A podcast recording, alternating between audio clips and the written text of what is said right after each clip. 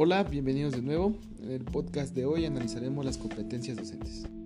Las competencias del docente son el conjunto de recursos, conocimientos, habilidades y actitudes que necesitan los profesores para resolver de forma satisfactoria las situaciones a las que se enfrentan en su ejercicio profesional.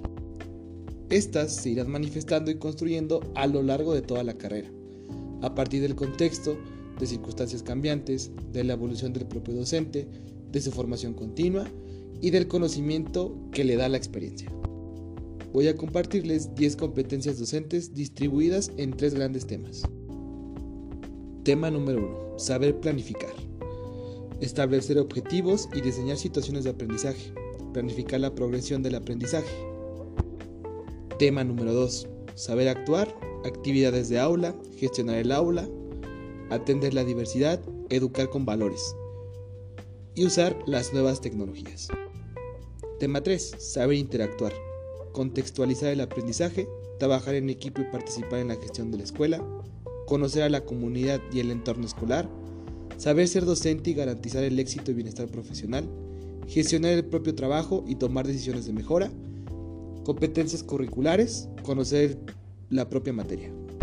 Debemos ser autocríticos. No se puede concebir a un educador que ejerza la crítica pero a la vez no sea autocrítico. No podría crecer como persona ni podría propiciar el cambio y el crecimiento de sus educandos, en sus colegas, en la institución y en la sociedad en general. Un educador crítico y reflexivo, inconsciente, no podría ostentar el título de educador, puesto que terminaría siendo pasivo, reproductor y propagador del sistema. Sin crítica, estamos condenados a estancarnos y a convertirnos en una pieza de museo. Si la crítica ventila, airea y renueva al individuo, a la institución y a la sociedad desde fuera, la autocrítica trabaja desde dentro. No solo debemos estar dispuestos a que otros nos critiquen y cuestionen, sino que al mismo tiempo debemos estar anuentes y preparados para autoexaminar nuestras labores, nuestras actitudes y nuestra práctica como docentes. Trabajo en equipo. El trabajo colaborativo es una herramienta de mejoramiento. Aprovecha la experiencia de tus homólogos y echa mano de técnicas pedagógicas que ellos ya probaron en ambientes parecidos al tuyo. Conocer sus resultados antes de implementarlas en tu grupo te ahorrará tiempo de experimentación. Con una buena organización, son incontables las tareas que los docentes se pueden ahorrar.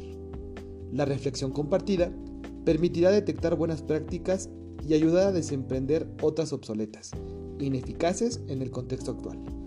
Entre colegas pueden mostrarse sus mejores prácticas para aprender unos de otros y más aún, pueden planear trabajos interdisciplinarios que enriquezcan el aprendizaje de su alumnado. En conclusión, hoy en día, el dedicarse a la educación representa un reto.